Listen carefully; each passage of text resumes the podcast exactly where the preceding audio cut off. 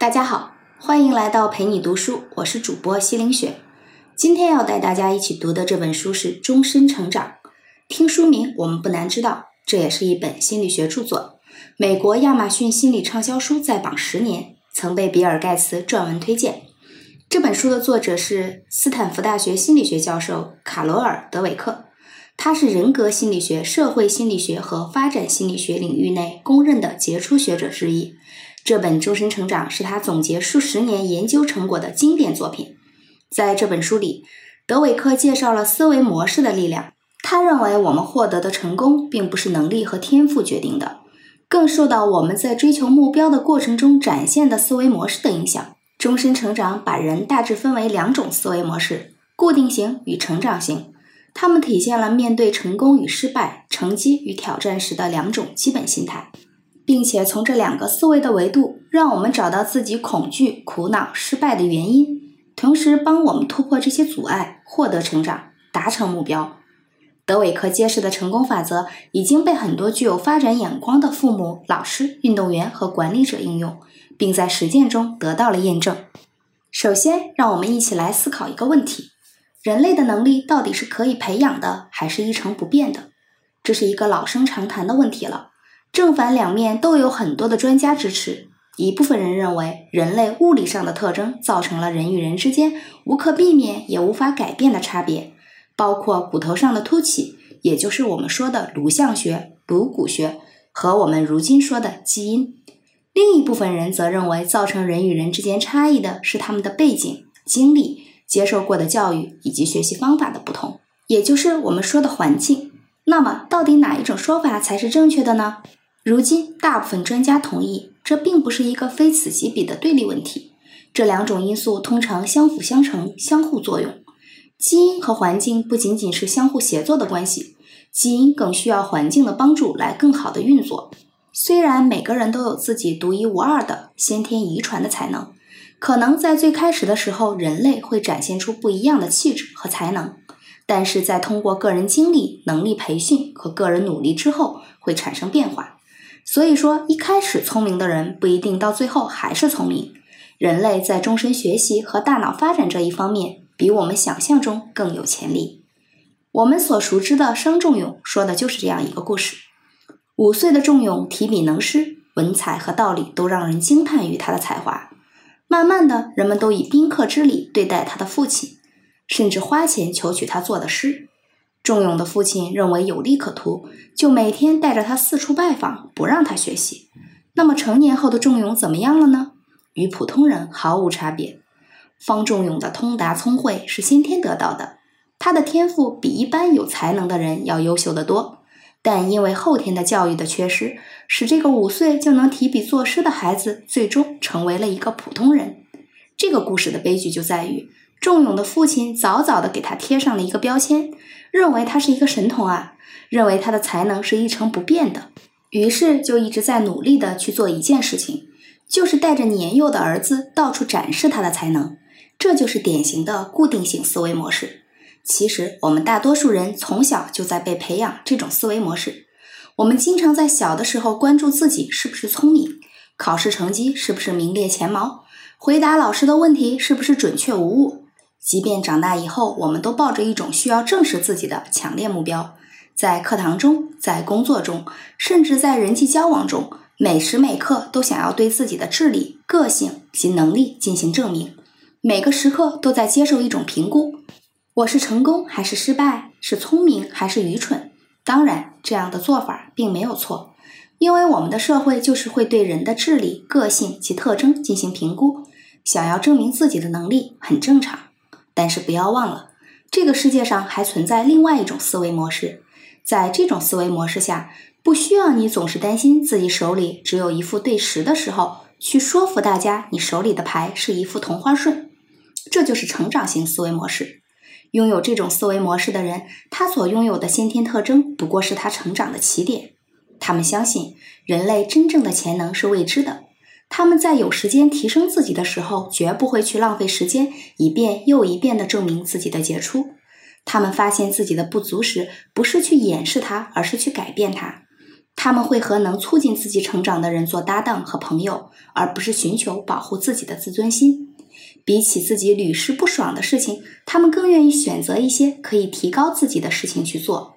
你可能不知道，达尔文在小的时候被看作很普通的孩子。本霍根，著名的高尔夫球运动员，童年时完全肢体不协调。摄影家辛迪·谢尔曼几乎登上了评选二十世纪最重要艺术家的全部榜单。却没有通过他的第一个摄影课程的考试。成长型思维模式让人们在人生遭遇重大挑战的时刻，依然可以茁壮成长。杰出的社会学家本杰明·巴伯曾经说：“我不会将世界分成弱和强，或者成功和失败，我会将社会分成好学者和不好学者。”其实，每个人在刚出生时都有强烈的求知欲，婴儿几乎每天都在拓展自己的技能。比如学走路、学说话，他们从来不会说太难了，或者这些根本不值得自己为之努力学习。婴儿不会担心自己犯错或者丢脸，他们向前走，摔倒再站起来，跌跌撞撞的前行。那么，究竟是什么让这种生机勃勃的学习热情走到了尽头？就是固定型思维模式。一旦我们开始有能力评估自己的时候，我们就会变得对挑战有畏惧。开始担心自己不够聪明或者能力不足。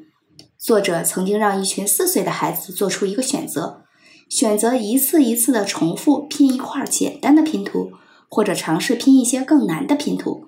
即便在这样幼小的年龄里，那些相信自己个人能力固定的孩子仍然做出了安全的选择。他们对作者说：“生来就聪明的孩子是不会犯错的，但具有成长性思维模式的孩子就觉得很奇怪。”为什么有人愿意一遍又一遍地拼同样的拼图？前者思维的孩子希望确保自己成功，他们认为聪明的人应该是永远成功的；后者思维的孩子认为成功意味着拓展自己的能力范畴，意味着越来越聪明。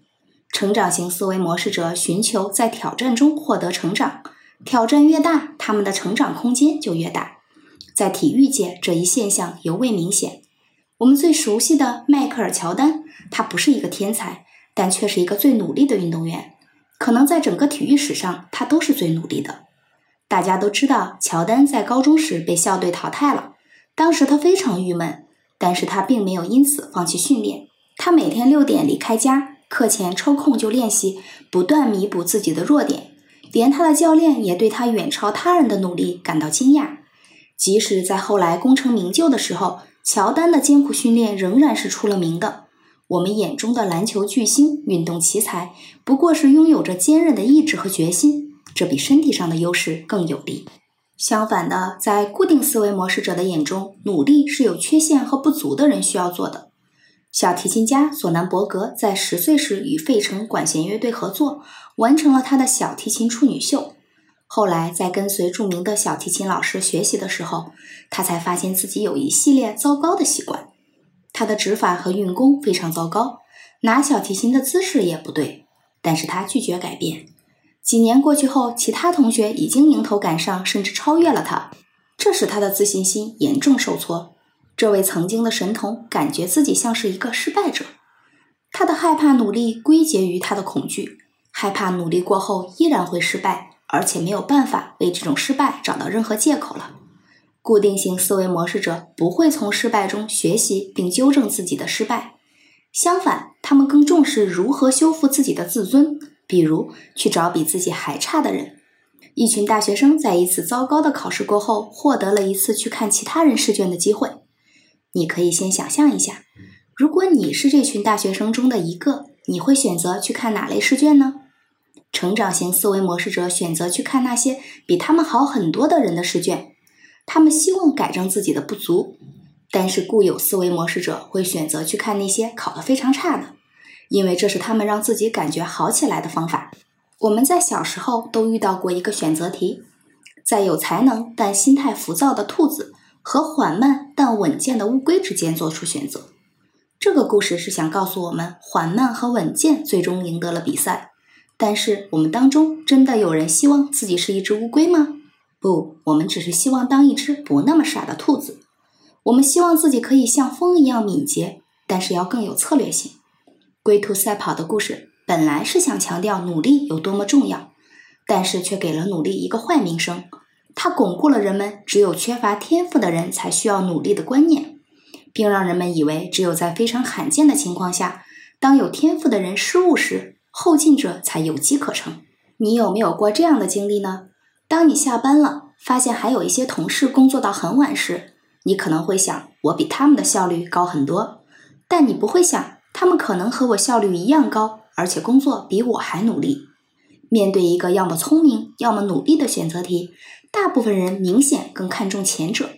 作为一个社会群体，相比通过后天努力获得的成就，我们更看重天生的无需努力就能取得的成绩。我们赋予英雄们非凡的能力，这些能力让他们变得无比伟大。就好像迈克尔·乔丹生来就会打篮球，毕加索一出生就会画画一样。这就是固定思维模式者的想法，而且非常普遍。有着固定思维模式者总是想要不断去证明自己的能力，这一点不仅表现在社会关系上，在家庭关系上也容易和自己的伴侣陷入竞争的关系。这一刻，你的伴侣是你人生中的光芒；下一刻，他们就成了敌人。为什么人们愿意将自己的爱人变成敌人呢？那是因为当一段感情出现问题的时候，固定思维模式没有给你太多选择，你要么责怪自己无法改变的个性。要么去指责你的伴侣，你会发现将责任强加到别人身上这个选项更加诱人。一旦他们将伴侣看作正义的一方，那就意味着他们自己需要承担更多的过错。在亲子关系中，同样会出现这样的情况。如果你和你的父母相处的不是很融洽，那么是谁的错呢？是你的父母没有对你付出足够的爱，还是你不是一个可爱的孩子呢？固定型思维模式中。这种充满敌意的问题困扰着他们。其实，在任何一段关系中，我们都有一半的掌控权。当我们希望与父母拥有充满爱意的关系时，不要去祈求父母的认可，掌控好自己的那一半，至少可以去做一个爱妈妈的女儿，爱丈夫的妻子。从某种意义上来说，他们怎么做都无所谓了，你都会比以前做得更好。在固定思维模式下，我们需要通过责备他人来感觉自己更正确、更有权利。但成长型思维让我们放弃责备他人，继续前行。那么好，我们现在了解了这两种思维模式的形成、表现方式以及造成的结果。那么该如何改变我们固有的思维模式呢？二十世纪六十年代，精神学家艾伦·贝克在与病人接触时发现，其实是他们的信念造成了他们的问题。例如，贝克医生认为我很无能，或者这个治疗肯定没用，我永远都治不好。正是这些信念导致了他们的消极情绪，而且这种情绪不只出现在治疗的过程中，还出现在他们平时的生活里。最关键的是，人们往往意识不到这些信念，所以教会他们如何处理和改变信念，成为治疗的关键。于是，认知疗法产生了，这也是最有效的治疗方法之一。作者通过研究发现，固定思维模式者会对每一个信息做一次强烈的评估。如果是好事，他们就会贴上一个积极的标签；反之，坏事就会有一个强烈的消极标签。而成长型思维模式者同样经常观察身边发生的事情，但他们内心独白与批评自己或他人无关。他们更关注的是这个信息在学习和建设性行为上能带来什么，能从中学到什么。怎样做才能提高自己？怎么样做才能让伴侣也做得更好？认知疗法的主要目的是教会人们控制自己极端评判的行为，而让他们变得更加理性。那么改变是不是很难呢？看上去很简单，只要学会了成长型思维模式，似乎就可以激励我们去面对挑战，达成目标。书里作者写了这样一个小故事。一次，作者的学生将多年研究工作的结晶——一篇论文投给了领域里最权威的一个期刊。收到评审意见时，使他备受打击，导致他无法重看那些评审意见，也没有办法修改论文。作者告诉他，他需要改变自己的思维模式。这不是你的错。找到论文里所有的缺点，本就是评审的工作，而你的工作就是在这些批评里把论文修改得更好。学生听了他的话后，不再觉得自己被批判了，也开始修改论文。后来，这篇论文也被编辑热情地接受了。你看，这就是思维模式的力量。同样的一篇等待修改的论文，同样的需要修改论文的人，换一种思维方式就可以得到力量。但是改变也可以很难。人们坚持固有的思维模式，是因为在某一时刻，它符合人们的心理需求。当我们不被人认可的时候，固定型思维模式为我们提供了简单直接的解决方法，是我们获得自尊的主要途径。所以，新的思维模式就要求我们去接受自己恐惧的事情。挑战、奋斗、批评与挫折，想要转变成成长型思维模式的第一步是接受，拥抱我们的固有思维模式，让我们面对事实。每个人的思维都是这两种思维模式的混合物，这并没有什么可羞愧的。第二步是观察，我们需要了解是什么激发了我们固定的思维模式，这种思维模式会在什么情况下出现。它可能是在你面对巨大挑战的时候，小声的对你说：“你也许没那么大的能耐。”也可能是你为某件事情奋斗进入死胡同的时候，建议你说：“放弃吧，这件事儿会让你感到沮丧和难过，还是做一些简单的事情吧。”或者是在某个让你感到自豪的领域遇到一个比你优秀很多的人的时候，告诉你：“你永远也不可能和这个人一样优秀。”让你对那个人萌生了一些恨意。当你了解了这个思维模式人格，并明确了激发它出现的原因时，先不要着急去评价，先观察一下。接下来是第三步，命名。让我们来给固定思维模式人格取个名字。它可以是一本书、一部电影里的人物，也可以是一个你不喜欢的名字，来提醒自己这不是你想要成为的人。名字可以让我们更加生动地描述我们的固定思维模式人格，以及激发它的诱因。书里有这样一段描写的话：“当我遇到困境的时候，我的杜安就会出现，它让我变得对每个人都非常挑剔，我变得苛刻蛮横，而不是去支持我的员工。当我的杜安出现，员工的杨尼就会咆哮。杨尼是一个很有男子气概的男性，他会让我的员工觉得自己缺乏竞争力，变得懦弱和焦虑。你看。”这样的命名是不是很生动地描述出了我们固有思维带给我们的困扰？接下来是第四步，教育。现在你了解了造成固有思维人格出现的诱因，对你产生了什么样的影响，并且他还有了自己的名字。那么接下来就是教育他。当你的压力很大，而且担心你的团队会让你失望的时候，告诉你的员工，你的杜安已经被引发出来了。并问问他们，你能为他们提供些什么来帮助他们更好地完成任务？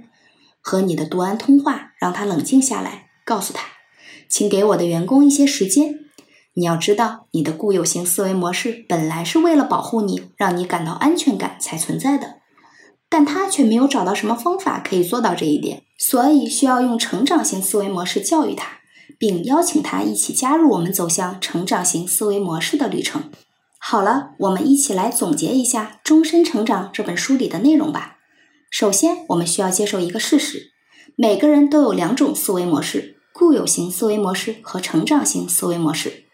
固有型思维模式让我们活在自己的舒适区，可以为我们带来安全感；成长型思维模式才可以使我们充满挑战，不断成长。当我们的固有型思维人格出现的时候，我们首先要做的是接纳它。并了解它出现的诱因，然后用成长型思维模式去改变它。那么以后在我们的生活中，当我们出现各种对立的情绪时，我们就可以清楚地认识到，这是我们的固有型思维模式在作怪。不用害怕，也不必担心。按照书中给出的步骤，将自己放入成长型思维模式。改变也许很难，但是改变会让我们拥有以前不曾拥有的东西，体验到不曾拥有的感觉。如果你在某个时刻觉得自己很傻，如果你因为害怕失败而一直不敢尝试某件事情，如果你很喜欢推卸责任、指责他人，如果你一直担心被人拒绝，那么不妨尝试一下新的思维模式，它会一直在那里等着你，为你展示通往未来的路。今天这本书就读完了，感谢关注，陪你读书，欢迎点赞分享。同时打开旁边的小铃铛，我的最新更新会第一时间提醒你。我是主播西明雪，我们下次再见。